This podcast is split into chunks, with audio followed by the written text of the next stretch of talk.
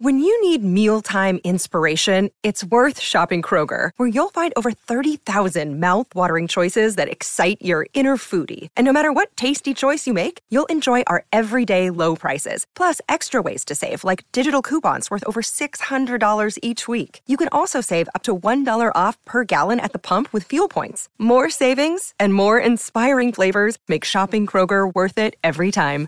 Kroger, fresh for everyone. Fuel restrictions apply.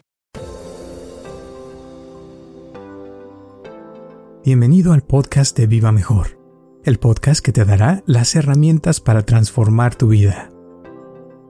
Y entonces el chiste es que uno se mantenga lo mejor posible y yo creo que evitar el mal y si lo estás haciendo también darte cuenta que estás haciendo el mal para Claro. cambiar eso y, y- y entender. Porque eso también del mal es algo que es eh, relativo, pero sí hay cosas que sí uno eh, puede comprender. Por ejemplo, en el caso de Mirarepa, como decía hace rato, o sea, él en su mente él tenía todo el derecho, toda la razón de dañar, de matar, de, de hacer a otros sufrir, porque le habían hecho daño a él. Entonces uno justifica a veces las cosas y piensa que eso está bien porque uno le hicieron daño o cosas así.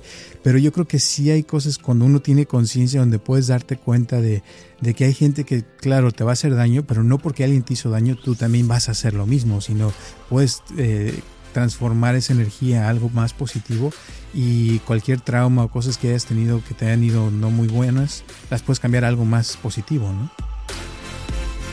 Yo, Roberto Aceves y Carlos González Hernández, desde 1993 hemos estado ayudando a la comunidad de habla hispana a vivir mejor. El día de hoy te traemos el tema de El camino de la iluminación de Milarepa. Todo lo que se presente hay que, hay que verlo, hay que experimentarlo. No quiere decir que es algo feo que no te gusta, dices, "Ay, no, pues tengo que vivir con él todo el tiempo. No, pero tienes que verlo, eh, darte cuenta de eso para que puedas cambiar. Y eso sucede. Yo lo he visto muchas, a través de los años, con muchas eh, personas que tenían algún dolorcito, por ejemplo, físico, dolor de cabeza, dolor de espalda. Digo, a ver, experimentalo fuerte, fuerte, experimentalo. Real. Minutos después dicen, ay, se me quitó, ¿verdad? Entonces, qué curioso es. O sea, muchas veces nada más con dirigir la atención hay cosas que podemos controlar, aunque sean muy dolorosas. Y pues a veces no nos gusta un trabajo, pero tenemos que trabajar. Pues hay que trabajar, ¿no? Hay que hacer cosas que tenemos que hacer. Muchísimas gracias por tu apoyo y por escucharnos como siempre y espero que te guste este podcast de El camino de la iluminación de Milarepa.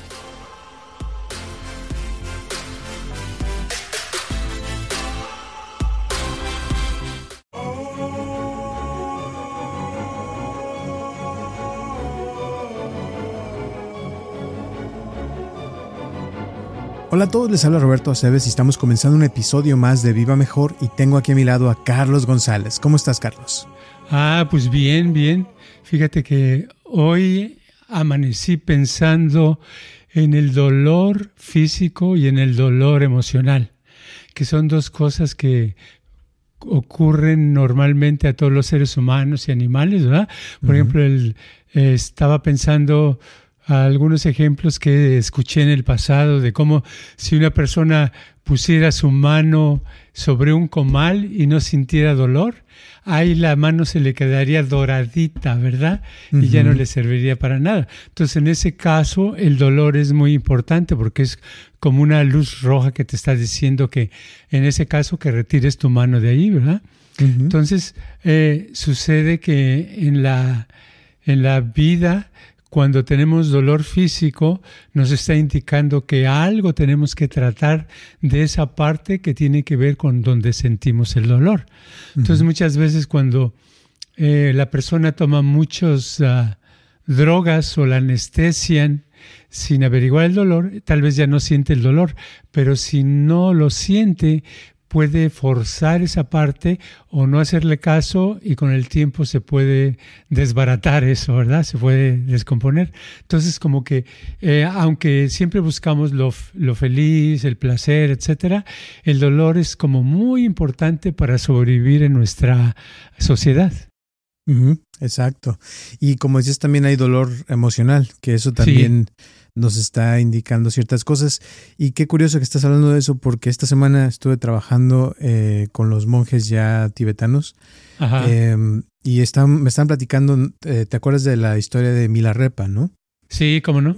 Que es, era un este, monje que, que es muy famoso en Tibet y que primero eh, eh, tenía mucho dinero su familia y cuando estaba niño su papá murió y entonces le dejó este, una herencia muy grande a su familia, a, a él y a su mamá. Pero después su tío llega y le arrebata todo entonces él se pone todo mal y se amarga y se empieza a buscar formas de vengarse y se mete en la magia negra, en la hechicería y empieza a practicar así fuerzas ocultas, ¿no? Y con el tiempo eh, se empieza a vengar de, todos los que le hicieron daño eh, y, y, en ese proceso conoció un maestro budista que se llamaba Marpa y que lo empezó a entrenar y que se empezó a dar cuenta que ese daño que estaba causando le estaba causando más daño a él también. Entonces le empezó a, dar, eh, perdón, lo mandó con otro maestro que se llamaba Naropa y que ese maestro, según lo empezó a, entrenar también y le empezó a poner tareas como de, a ver, construyete esta casa de piedra y ya que la terminaba de construir, le decía, ahora tírala, derrúmbala, ¿no?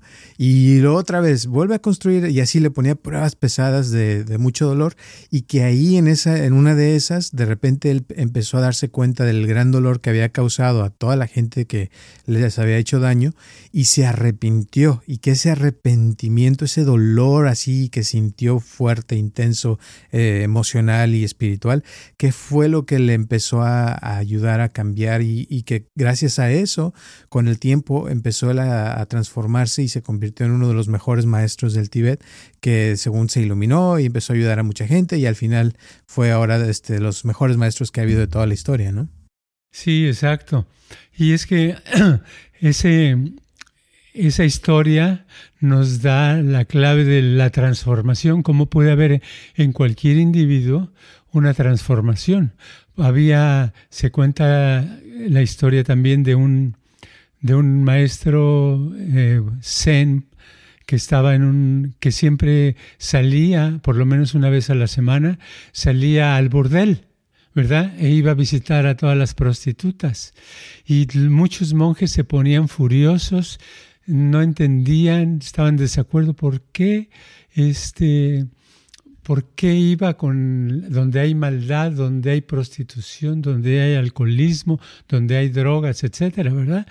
Y él, su, en realidad, su, su onda era, él decía que todos los seres, su, la esencia es la misma, ¿verdad? Entonces que se puede transformar. Y así como en la historia de Milarepa, eh, se ve claro cómo oh, ese odio, ese coraje, ese rencor, esas ganas de matar y de destrozar a la gente, se transformaron, con el tiempo se transformaron en algo positivo, algo bueno que hizo una, una persona iluminada, ¿verdad?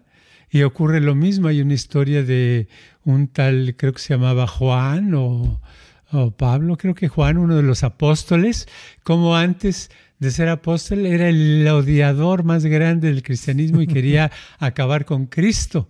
¿verdad? Y lo buscó y lo para acabar con todos. Y llegó un momento que ah, se le apareció una luz y algo cambió y se volvió un santito, ¿verdad? Y se volvió el fiel, más fiel de todos los seguidores de Cristo. O sea, esa transformación puede existir en cualquiera de nosotros. Exacto. Y es el dolor lo que nos puede mover, nos puede cambiar, eh, porque de otra forma, o sea, por ejemplo, alguien que hace mucho daño y, y que causa daño, pero no se hace consciente de sus acciones o, o, ignora ese dolor, o sea, y sigue haciendo daño, pues puede pasar mucho tiempo y no se da cuenta de que sus acciones están causando daño, ¿no? Y, no es que no esté causándolo, sí lo está causando, pero la diferencia es que no se da cuenta la persona, no es consciente, y porque si se hiciera consciente sería muy doloroso y esa es la parte donde Milarepa yo creo que logró la iluminación porque se dio cuenta de, de lo que estaba causando. Y, y, él tenía toda la razón del mundo para hacer daño porque le habían arrebatado su dinero y le, le habían causado muchas cosas. Pero, pero cuando se dio cuenta que eso era independiente de lo que él estaba haciendo y pudo darse cuenta de, de que él es el que estaba en este caso ahora causando el daño que a él le hicieron, eh, fue cuando pudo cambiar él sus acciones y su forma de pensar, ¿no? Sí, es, esa es la, y la conciencia, esa es la, la clave, la, la, cosa más importante que tenemos. Cuando realmente nos damos cuenta de algo, podemos cambiar, podemos mejorar, podemos llevar otro rumbo en la vida. Pero ese darse cuenta es lo difícil porque vivimos en una, uh, en una vida automática llena de clichés, llena de ideas que ya pensamos o vimos y nada más las seguimos y nunca nos podemos, es muy raro ponerse a pensar por un minuto al día, ponerse a pensar realmente y realmente esa es la clave cuando es cuando viene la la transformación que hablamos, es esa transformación tan padre que puede ocurrir, pero es como, como le pasó al monje que, que estaba este, muy caminando por entre el césped y las flores, etcétera, y ya llevaba muchos años meditando, estaba en un descanso y no sé quién le aventó una piedra, él no vio, nada vio que le dio una pedrada en la cabeza y le dolió y nada más dijo, ay, y de pronto se iluminó, como que esa pedrada lo sacó de su tren de pensamientos constantes que todos tenemos muchas veces, ese tren de pensamientos que van una y otra vez, eh, gira y gira y gira, y al romperse se hizo un vacío y en ese vacío de pensamientos es donde encontró su verdad y donde pudo haber el cambio. Exacto. Y esa pedrada a veces llega eh, de otras maneras. Por ejemplo, yo siento que ahora con lo de la pandemia fue como una pedrada para muchos porque a muchos nos cambió la vida completamente y hasta la fecha, o sea, ha habido cambios que, por ejemplo, en la cuestión de, la economía, no se, no se explican muchos economistas de por qué las cosas están como están. O sea, ahorita ya era para que todo se viniera para abajo y aún, o sea, pasan los meses y sigue la economía creciendo, la gente está haciendo cosas que nunca habían hecho, están comprando cada vez más casas, eh, que por cierto son los doctores que había dicho una vez eh, que están comprando muchas. O sea, y hay cosas que, que están sucediendo en muchas partes. Gente dejó sus trabajos, se fueron a, otros trabajos, están ganando más dinero, otros están haciendo otras cosas que nunca se imaginaron completamente diferente a lo que hacían antes. O sea, como que ese cambio, ese dolor que, nos llegó a todos, cambió muchas cosas a nivel mundial y creo que Europa, Asia, en todas partes todavía no se termina de, de mover todos esos cambios que hubo, ¿no? Sí, hay cambios y yo creo que esos cambios también van a tener sus consecuencias porque pues yo lo veo en Estados Unidos, el dinero nada más se está imprimiendo más y más, la deuda ya son trillones, antes eran billones. Ah, entonces es nada más dar, dar, dar y a la gente está recibiendo dinero y hasta a veces la gente dice, ¿por qué me están dando dinero? pero pues está listo para recibirlo uno, ¿verdad? Pero, pero no sabe uno, dice, ah, caray, qué raro, están dando dinero. Entonces eso es lo que mantiene que podamos tener, gastar y podamos invertir, podamos hacer cosas, porque nos está llegando el dinero que muchas veces es hasta sin trabajar. Y así están ocurriendo diferentes cambios, pero los cambios siempre ocurren y han ocurrido, eh, estoy pensando ahorita, por ejemplo, en la Segunda Guerra Mundial, que fue el no darse cuenta cuando eh, Hitler y sus tropas estaban creando un movimiento que podía afectar al mundo, la mayoría decía, no, no va a pasar nada, no va a pasar nada, no va a pasar nada. Y fue un desastre y muertes en todo el, en todo el mundo, ¿no? Entonces, así nos pasa. Por eso es muy importante que hagamos lo que sea necesario para poder eh, dejar de seguir ese, esa secuencia de pensamientos que nos llegan para que nosotros podamos ver algo diferente. Y eso es lo que la meditación muchas veces trata de hacer. A veces se llevan años para tratar de, de para lograr el que ese 30 pensamientos se rompa, ¿verdad? Y a veces se rompe por unos minutos y vuelve otra vez. Pero lo, lo bueno es que hay que hacer algo para estar consciente de la vida que estamos llevando. Exacto. Y ahora volviendo a la historia de Milarepa, eh, por ejemplo, el maestro que lo puso a construir una casa, o sea, y se dice que, eran unas torres de, de piedras, ¿no? Y ya que las construyó, le decía, ahora tíralas. Y, o sea, porque era un trabajal, o sea, de tal vez meses de estar poniendo piedras pesadas, hacerlo. Y ya que lo construía, le decía, ahora tíralo. Y luego otra vez vuelvo a hacer. O sea, sí, varias veces estuvo. Y claro que eso, o sea, fue una tarea que, que le causó un shock, o sea, un tipo de catarsis, ¿no? Eh, y la idea era, según que comprendiera la cuestión de la impermanencia y de cómo, o sea, no, no hay que apegarse a las cosas, que puedes construir una casa y te puede quedar muy padre y todo, pero tarde que temprano va, la vas a tener que dejar, o sea, porque es, es algo eh, temporal. Eh, y, al hacerlo consciente, o sea, de, de, construirla y luego volverla a destruir, o sea, eso, yo creo que si uno hiciera eso ahorita se, se vería como una locura, pero en realidad ese, ese es el, lo que uno debería estar haciendo, ¿no? Constantemente como construir ciertas cosas y luego y volver a empezar para no apegarse a las cosas, sino entender que lo material es algo temporal, pero lo, lo espiritual, yo creo que eso es lo más, más importante, ¿no? Yo creo que sí es muy importante. Eh, eso me trae a la mente eh, la biografía de eh, Gurdjieff, Gurdjieff, un maestro espiritual, que, que, platica cómo lo, lo, educó un sacerdote que era muy amigo de su papá. El, sacerdote dijo, ven, yo te voy a entrenar. Él era un muchacho joven y le dijo, te voy a enseñar a hacer muebles. Entonces le enseñó a hacer una silla y dice, construyeme una silla. Y ya que la hizo, si no le gustaba, dice, no, otra mejor, ¿verdad? Desbarata esa. Ya que hacía una silla bien y que él estaba bien picado, qué fácil hacer silla, le decía, ya no más sillas, ahora vas a hacer mesas. Y que le molestaba, porque si apenas estoy aprendiendo algo y ya, ya lo aprendí y me pone otra cosa. Entonces lo puso después a hacer mesas y ya que veía que se encariñaba con hacer mesas, le quitaba eso, lo puso a construir una pared. Ya que se encariñaba con construir una pared, decía no más paredes y lo hacía así, hacer cosas físicas. Tanto hasta un radio al desarmarlo y volverlo a armar, cosas así de, de la época, de principios de, de los eh, de 1900, del siglo XX. Entonces, a llegó un momento en que con el tiempo se dio cuenta que podía hacer muchas cosas, hasta con el tiempo con unos amigos que eran parte de su, de, eran un grupo de unos cuantos, hicieron, pusieron un anuncio que decía, se repara cualquier cosa y de todo. Entonces reparaban desde una licuadora, una lavadora, una, un radio, lo que fuera, podían hacerlo. Y si no sabían, tenían el, el impulso de hacerlo porque sobre todo él había agarrado ese impulso de aprender siempre, siempre a hacer cosas.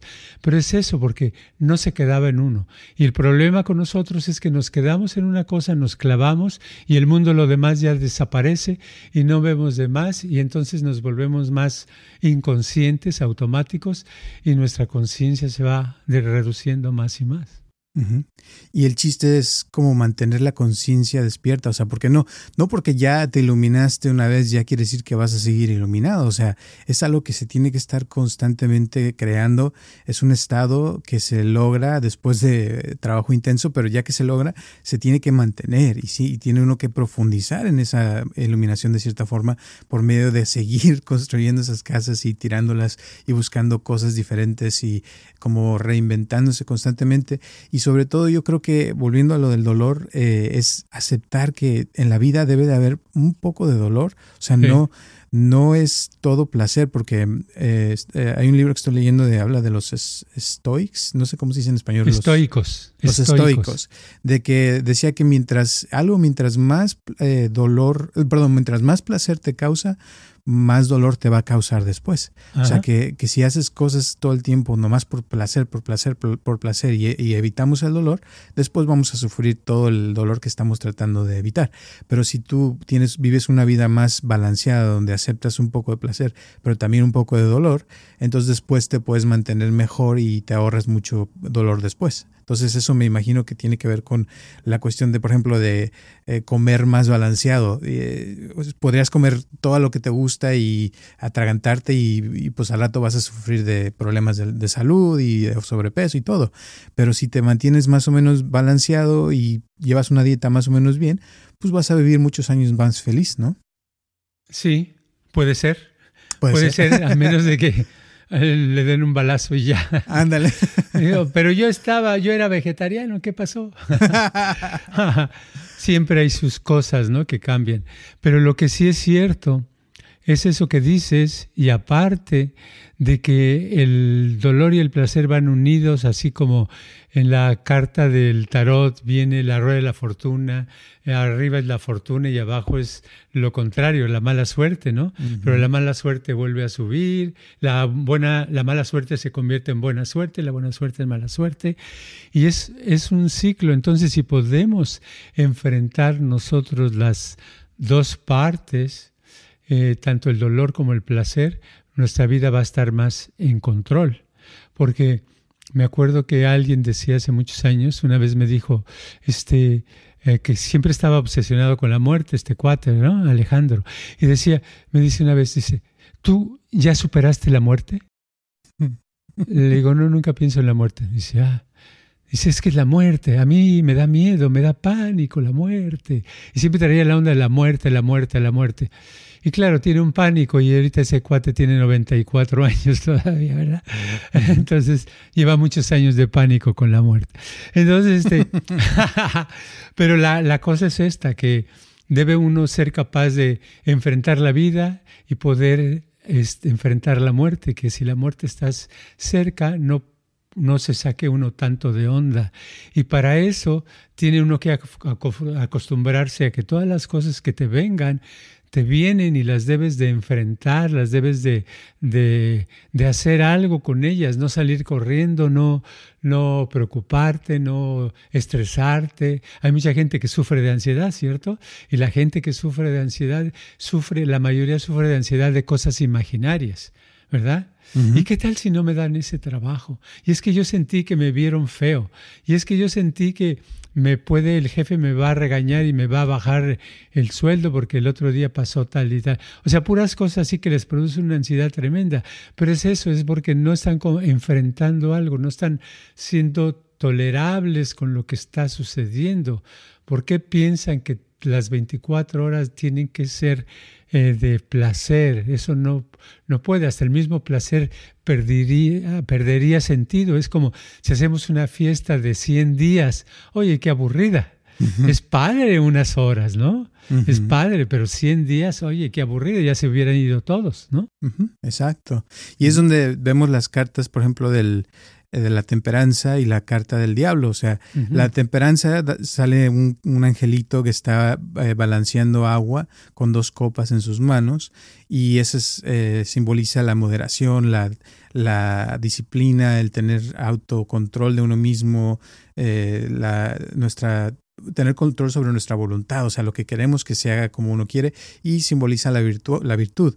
Y el opuesto sería la de los, del diablo, que ya hemos hablado de eso, que es los extremos, ¿no? Cuando te vas a hacer las cosas este, al extremo y, y quieres todo, todo, todo y, y estás viviendo como cosas, eh, obsesiones y eh, vicios, cosas que te, te mantienen en cierto estado que no puedes soltarlo y no tienes control sobre ciertas cosas y es lo opuesto a la virtud, o sea, al, tener control, balance y todo lo, lo, bueno. Entonces, moraleja, yo creo que hay que, hay que trabajar para poder tener una vida eh, un poquito más eh, balanceada, donde pueda uno aceptar el dolor, ¿no? Y, y, aceptar ciertas cosas que van a pasar, que la gente se va a morir, nosotros nos vamos a morir, eh, también hay cosas buenas en la vida, pero hay que disfrutar las dos, o sea, no decir, ay, porque voy a ignorar esto porque me voy a enfocar más en esto, sino que las dos van a ser parte de la vida. Nos vamos a enfermar de vez en cuando, pero también vamos a tener días de mucha salud y hay que disfrutarlos de felicidad y cosas así, ¿no?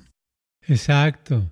Todo lo que se presente hay que hay que verlo, hay que experimentarlo. No quiere decir que es algo feo que no te gusta, dices, no, pues tengo que vivir con él todo el tiempo. No, pero tienes que verlo, eh, darte cuenta de eso para que puedas cambiar. Y eso sucede. Yo lo he visto muchas, a través de los años, con muchas eh, personas que tenían algún dolorcito, por ejemplo, físico, dolor de cabeza, dolor de espalda. Le digo, a ver, experimentalo fuerte, fuerte, experimentalo. Real. Minutos después dicen, ay, se me quitó, ¿verdad? Entonces, qué curioso es. O sea, muchas veces nada más con dirigir la atención hay cosas que podemos controlar, aunque sean muy dolorosas.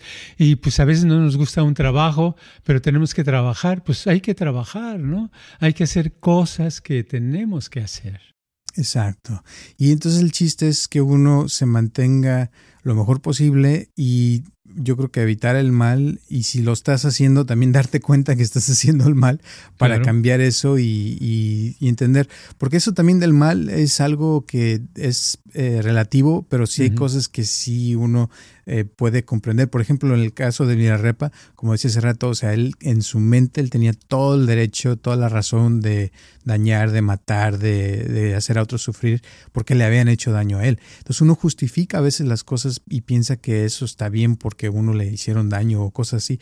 Pero yo creo que sí hay cosas cuando uno tiene conciencia donde puedes darte cuenta de, de que hay gente que, claro, te va a hacer daño, pero no porque alguien te hizo daño, tú también vas a hacer lo mismo, sino puedes eh, transformar esa energía a algo más positivo y cualquier trauma o cosas que hayas tenido que te hayan ido no muy buenas, las puedes cambiar a algo más positivo, ¿no? Sí, como Milarepa, lo que pasa es que cada que le decían que construyera algo, le daba tanto coraje, tanto odio de que le pusieran a hacer eso, que sacaba todo su coraje en hacerlo, ¿verdad? Estaba este, negativo, eh, infeliz y estaba ahí haciéndolo. Y cuando le hacían que lo deshiciera, lo deshacía, pero también con coraje. ¿Por qué me hace construir algo y luego lo tengo que destruir, verdad? Entonces, al hacerlo con toda esa intención, llegó un momento que él no sabía, pero el maestro que lo estaba dirigiendo sí sabía, que esas emociones que tenía de tanto sacarlas, estando ocupado, se le iban a agotar, porque todo se agota. Entonces que todo eso negativo tiene una duración, es como una llave de agua que abres y está saliendo y llega un momento que ya no hay agua si la dejas abierto 24 horas. Entonces eso le pasó y al terminarse ese odio, ese coraje, pues vino lo contrario, ¿verdad? Ay, la alegría, la satisfacción, ahora, oh, este, yo quiero a todo mundo, ¿verdad? Y qué bonita es la vida, ta, ta, ta, ta, ta, ta, ta, ta, ta. Y es cuando descubrió la importancia de las tareas que le habían puesto. Antes de eso, si los hubiera dejado a la mitad, no pasa nada. Sigue con su coraje, con su odio. Y por eso el maestro le decía de vez en cuando, no, pues si ya no quieres, vete. ¿Verdad? Y él decía, pues ya me voy. Y no, y regresaba, ¿verdad? Que en el fondo sentía como que había algo que le podía ayudar. Y así sucedió y gracias a eso se hizo una persona que diseminó muchísimo el budismo en el mundo, ¿no? Y hay que decir que, que la, su motivación o sea, era aprender a hacer daño. O sea, él, él se metió a, investigar, a, a, meditar, no por mejorar o llegar a la iluminación, sino era a ver cómo le hago para descubrir. Magia negra. Sí, la magia negra, esas cosas de dañar, de hacer que estos sufran, todo lo que me han hecho sufrir. Y esa era su motivación. O sea, por eso se puso a construir las casas, por eso las destruyó, porque le decían que iba a encontrar algo ahí. Y sí lo encontró, pero fue sorpresa porque no era lo que él estaba buscando, pero algo mejor todavía, ¿no?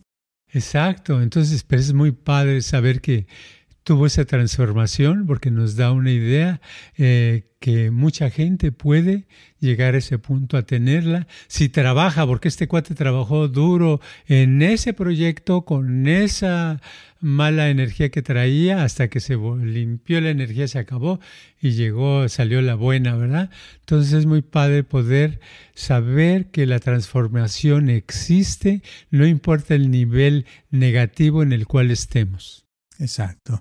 Y ahora es ya para terminar, se dice que esta es la historia así muy eh, increíble porque es muy raro, según en el budismo, que una persona logre la iluminación en, una sola vida y que él lo logró en una sola vida, porque se dice que normalmente un monje puede durar muchas vidas hasta que un día, como dijiste, le cae la piedra. Pero él no, él lo logró en una, en una sola vida y eso es lo que él, lo hace más increíble.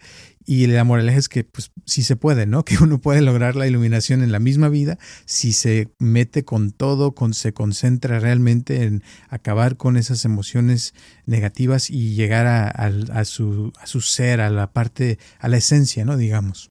Sí, exacto.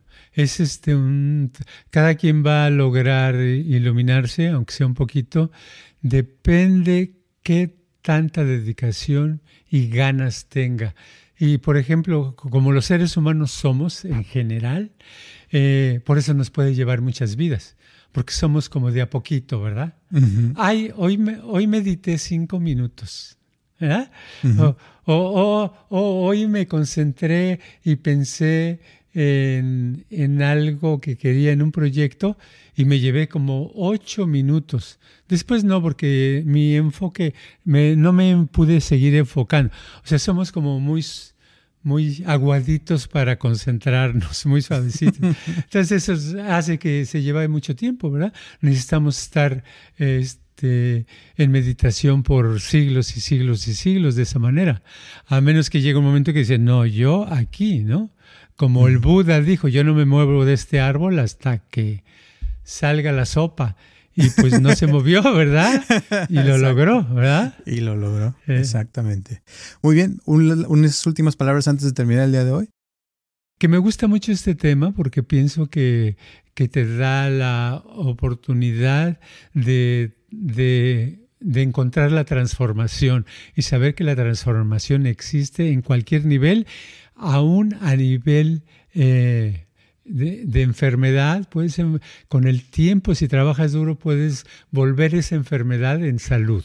Esa es mi, idea que me viene ahorita, porque toda la energía o es negativa o es positiva. Y si es negativa, es dolorosa, es confusa, es, es mala, es desagradable. Pero si la usamos, la trabajamos duro, duro, duro, duro en esto, vamos a obtener esta energía muy padre y vamos a, a estar ser mejores personas.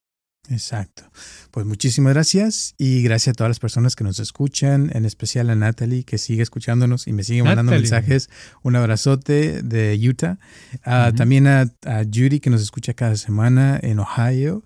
Eh, Marina en Chicago y todas las personas que nos escuchan en todo el mundo. No voy a decir todos porque son muchísimos ya. Un abrazote, gracias por estar aquí y recuerden de ponernos su like en, el, en YouTube, que eso nos ayuda mucho, o eh, las cinco estrellas en cualquier plataforma donde escuchen los podcasts. Gracias también a las personas que nos han mandado sus donaciones, se las agradecemos mucho. Un abrazote y si tienen preguntas, comentarios, con todo gusto, mándenlos. Nos, nos encanta escuchar de ustedes y saber que están ahí, que nos escuchan.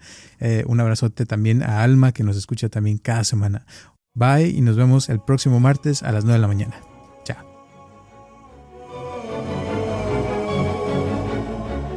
Este podcast está patrocinado por Viva Mejor.